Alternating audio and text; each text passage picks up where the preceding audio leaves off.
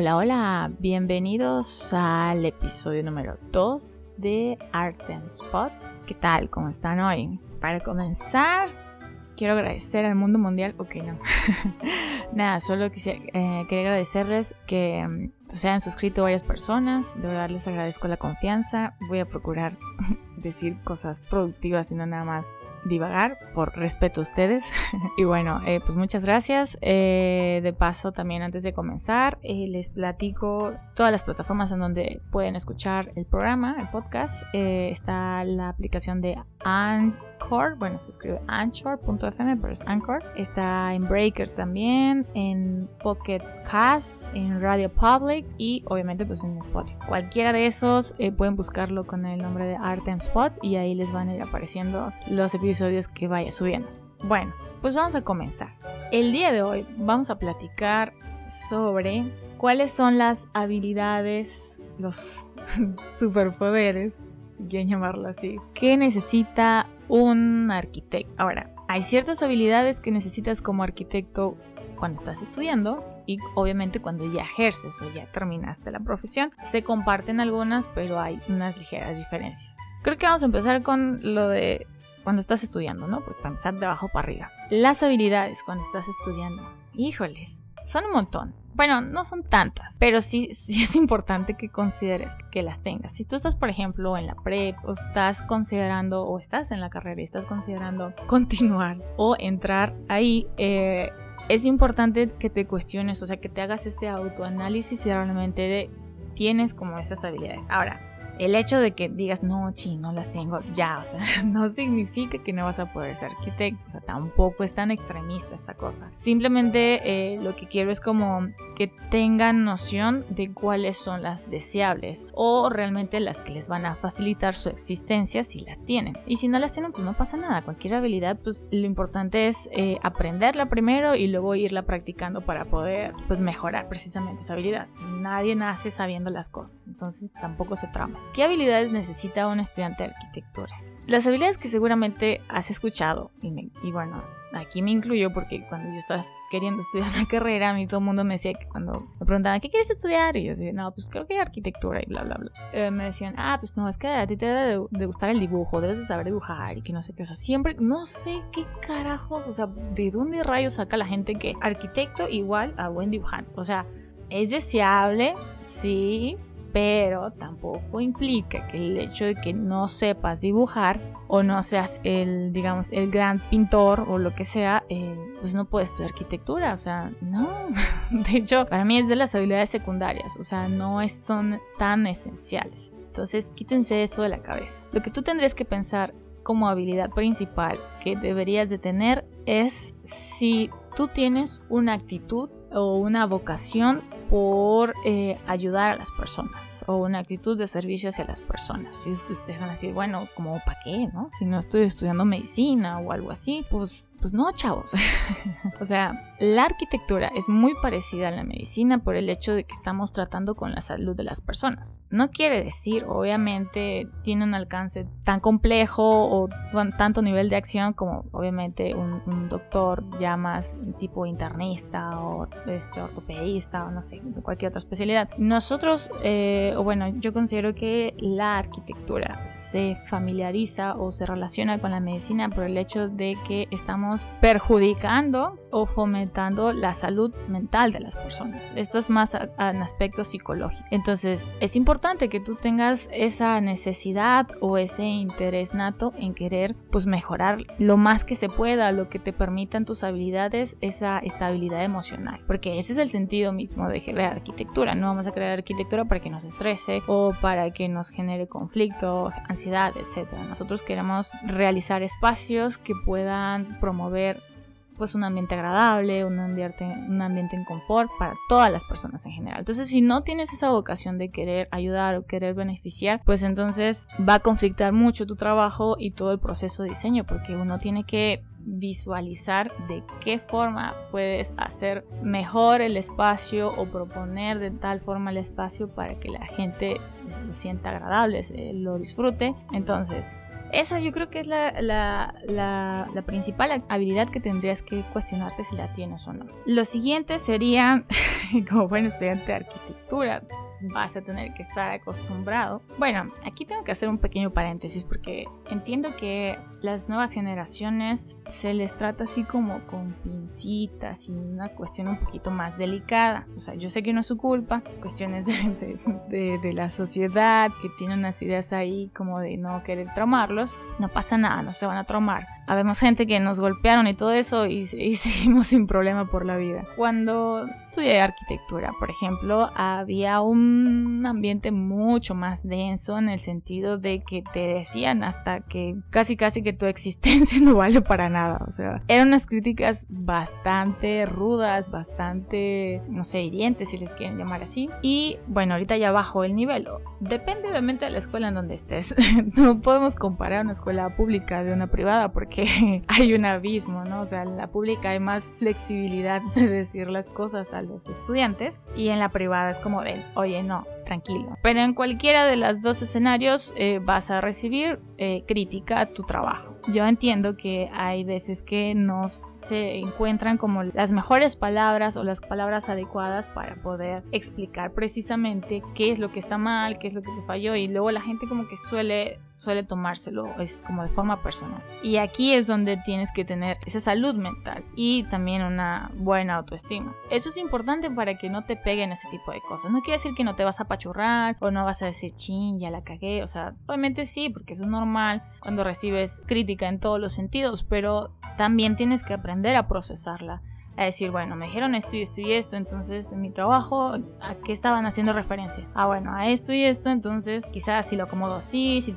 o ver las cosas de forma objetiva. Eso es importante, saber discernir de una opinión muy general o de una crítica, sí, muy general, a aterrizarlo en tu trabajo y sobre todo pues ver cuál es el argumento, qué es lo que te están diciendo que está mal, porque bueno, para criticar pues todo el mundo está precioso, ¿no? Pero tiene que tener un fundamento, no nada más puedo decir, ah, bueno, es que está mal porque está mal, porque yo lo digo. Muchos maestros seguramente te vas a topar a ti. Yo me topé en cantidad de maestros en donde era como de no, esto no me parece, nada más porque no me gusta. Y eso pues realmente, seriamente no tiene tanto sentido. O sea, tiene que tener un algo que te permita a ti saber por qué está mal, que tendrías que mejorar, que te falta incluir, etc. Pero para poder recibir ese tipo de cosas que seguramente vas a recibir en mayor o menor medida, tienes que estar sano mentalmente. O sea, que no seas una persona pues hasta a cierto punto con tendencias depresivas y todo eso porque te va a costar muchísimo trabajo aguantar, o sea, aguantar todo lo que te digan, los comentarios que te digan, las miradas que te hagan, lo que sea, porque te lo vas a tomar a pecho. Entonces es importante que si crees que tienes como que esa tendencia o estás como que en ese limbo, pues busques ayuda, alguien que te pueda asesorar en cómo mejorar tu situación para que si estás estudiando la carrera o pretendes estudiarlo, pues no te agarren así como que con la autoestima hasta por el inframundo, ¿no? O sea, tiene que ser, no te digo la mejor te, creas acá la, última coca del desierto, pero por lo menos una cosa normal, suficiente que te permita pues aguantar los, los chingadazos de todo. La otra, la tercera habilidad que tendría que ser como básica desde mi punto de vista sería tengas un gusto, un interés realmente por todo el mundo de la arquitectura algo te tiene que gustar. Si estás estudiando la carrera solo para convertirte en millonario, porque quieres ser famoso, porque quieres dejar huella para dejar tu edificio, lo que sea, pues olvídalo. Realmente no puede ser ese tu principal motivo para querer estudiar esta carrera, porque vas a vivir frustrado si no lo logras. Son muy pocos los arquitectos que llegan a esa trascendencia o esa fama internacional. Y no, o sea, vas a estar frustrado toda tu vida, no tiene caso. No puede ser ese el principal motivo que te, te permita a ti eh, querer estudiar Realmente eh, lo principal tendría que ser que quieras ayudar a las personas. Y ya de ahí las otras dos que te digo, de la suficiente salud mental y la autoestima, también pues, te tiene que gustar, tiene que despertar cierta curiosidad en ti para que te puedas, pues no te aburras en las clases, no te aburras en las cosas que ves. Entiendo que no todas las clases te van a gustar, obviamente.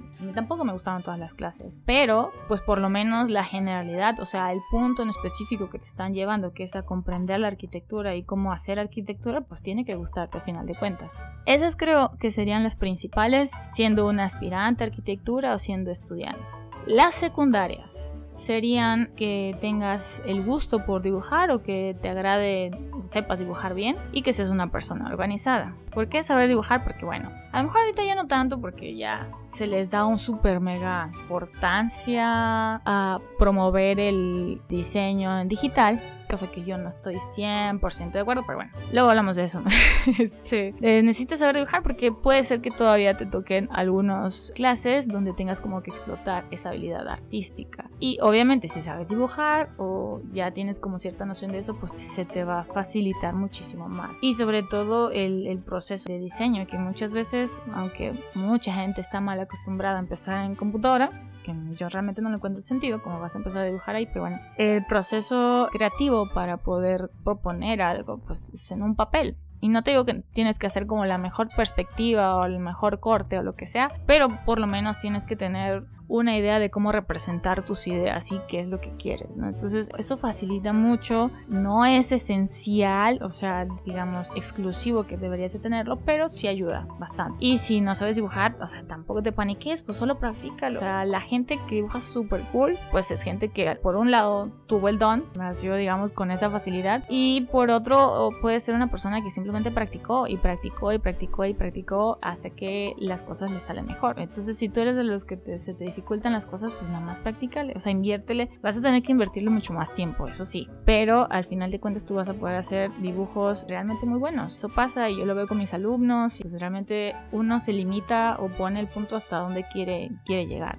Eh, ah, bueno, y el aspecto de organización es para que puedas tener o puedas ser una persona que no termine desvelándose toda la carrera. O sea, yo sé que uno termina zombie y se desvela todo, semanas y así, pero si uno es organizado en la medida de, del tiempo de desvelo, por así decirlo, puede disminuirlo, o sea, que sea menos tiempo en la cuestión de organizar mejor las tareas o la tomadera de apuntes o cosas que tengas que repasar, que puedas ir como que segmentando todas las cosas que tienes que hacer, te facilita mucho la existencia. La mayoría de los arquitectos son organizados, nada, son muy poquitos los que conozco. Si es una es cualidad, es una habilidad que te va a ayudar mucho para que en la medida de lo posible pues no te termines ahí muriendo y pareciendo un zombie viviente. Bueno, otra cosa que considero secundaria, pero también es importante, siendo estudiante o queriendo estudiar la carrera, sería que participes y participes hasta que fastidies al maestro.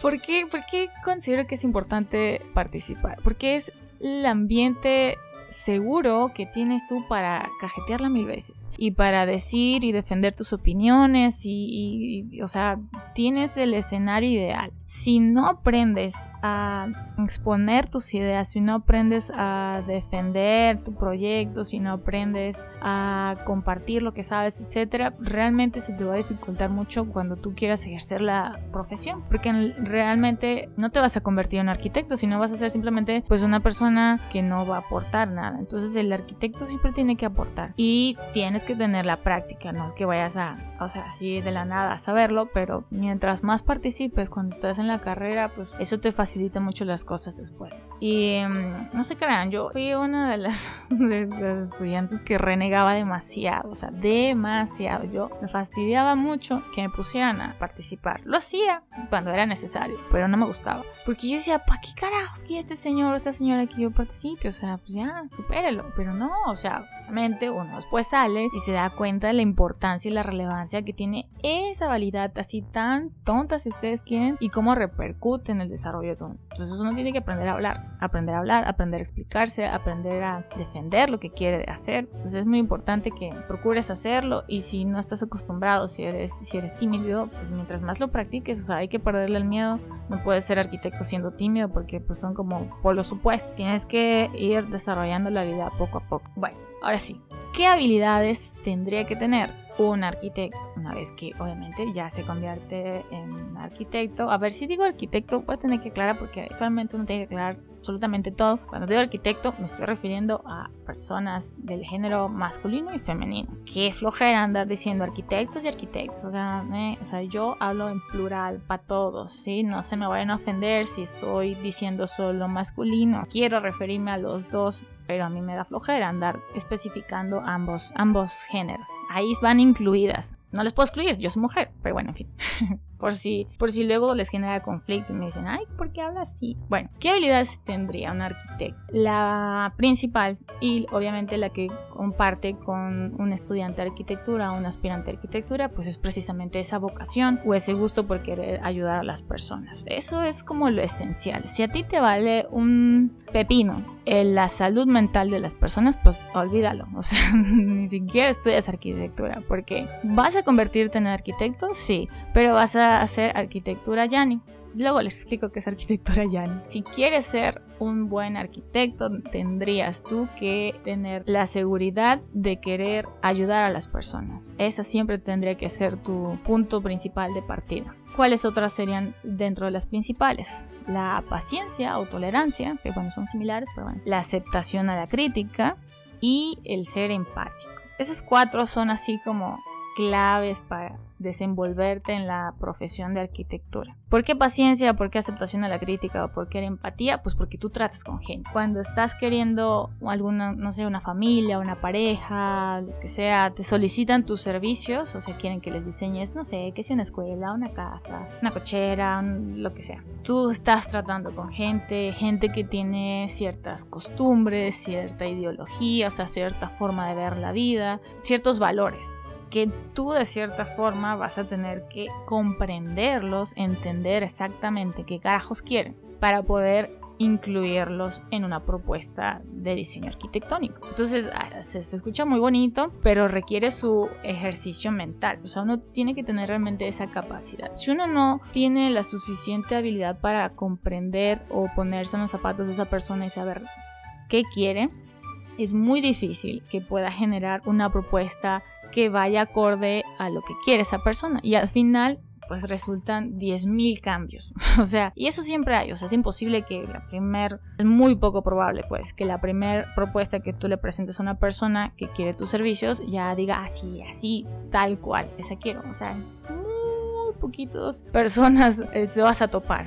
Pero mientras más empático seas y más paciente seas, vas a tener mejor desarrollar esa habilidad para ir como comprendiendo a cada las, los gustos personales de las personas o lo que quieren representar en su vivienda, en su escuela, lo que sea, y trasladarlo a elementos físicos. Entonces es un ejercicio que para eso requiere obviamente que, que te inculques, que, que aprendas habilidades de desarrollo social o de integración social, porque pues esos son los que realmente te van a ayudar a hacer clic con las personas. Si tú nada más quieres imponer una cosa eh, porque pues te da la gana y porque tú crees que así es, es lo mejor, pues no. O sea, la gente te va a oír. La gente permanece contigo, te recomienda. Si eres una persona que tiene una habilidad que permita que ellos se sienten identificados, comprendidos con lo que quieren y a partir de eso tú propones algo. Y obviamente van a cambiar unas que otras cosas, pero es importante que tengas la empatía dentro de todas las cuestiones para que sea mucho más fácil trasladar sus ideas al papel. Esas creo que son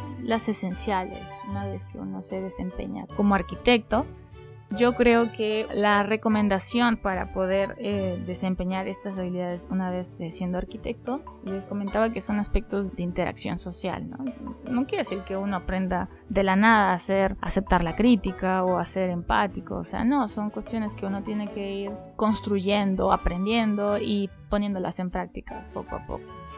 Hay varios libros que yo considero que son bastante importantes para comprender a las personas, porque quieran o no, uno siendo arquitecto pues lidia con personas, lidia con temperamentos, lidia con emociones o intensidades de las personas que ustedes no pueden controlar cómo, cómo reacciona la persona ante cualquier cosa que le presenten, pero lo que sí pueden controlar es la forma en cómo ustedes reaccionan ante esa reacción de las personas.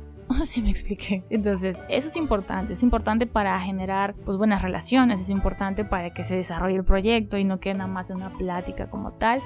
Uno de los libros que me agrada, en realidad hay un montón. Otro de los gustos personales, aquí les va información que no me pidieron, pero igual se las doy. De las cosas que me gusta leer, es precisamente cuestiones de para entender al, ser humano en todos sus aspectos. Pero pues eso ayuda muchas veces, pues que uno puede entender a las personas, por qué reaccionan así, por qué reaccionan así. Aquí les voy a recomendar tres, porque si no les voy a dar una super mega lista de libros que creo que pueden ser bastante útiles. Uno es Emociones e Inteligencia Social, que es de Ignacio Morgado. Pues ahí este señor explica de una forma bastante interesante todo lo referente a cómo funciona el ser humano, sus emociones y sus sentimientos, pues sobre todo cómo comprenderlas, cómo poder lidiar con ellas para el desempeño o la integración entre las personas. El otro es el de una mochila para el universo, 21 rutas para vivir con nuestras emociones, es el Sapunset, para que ustedes se entiendan a sí mismos. Una vez que se entiendan a ustedes mismos, pues seguramente va a ser mucho más fácil comprender a los demás. Sé que esto parece cuestiones de psicología, pero créanme que pues un arquitecto, como al final de cuentas se mete con el a nivel psicológico, el bienestar emocional de las personas, pues a fuerza uno tiene que saberlo. o sea, nada más piénsenlo un poquito y por qué se los digo. Y otro que también es muy bueno, SAS, bueno, así, así pusieron el título, yo no sé por qué, pero bueno. Se llama SAS, cómo sacar el máximo partido a la primera impresión que causas, a tu carisma y a tu lenguaje corporal de Patty Wood, W-O-O-D. Son muy buenos, no son los únicos, definitivamente, pero tampoco quiero que digan, ay, qué hueva, ¿cuántos libros me mandó a leer? No, son, son libros muy buenos que ayudan precisamente a comprender a la gente, a comprender las actitudes y todo eso, porque créanme que si quieren estudiar arquitectura van a tener que lidiar con gente, quieran o no. Así sea una persona grinch como yo.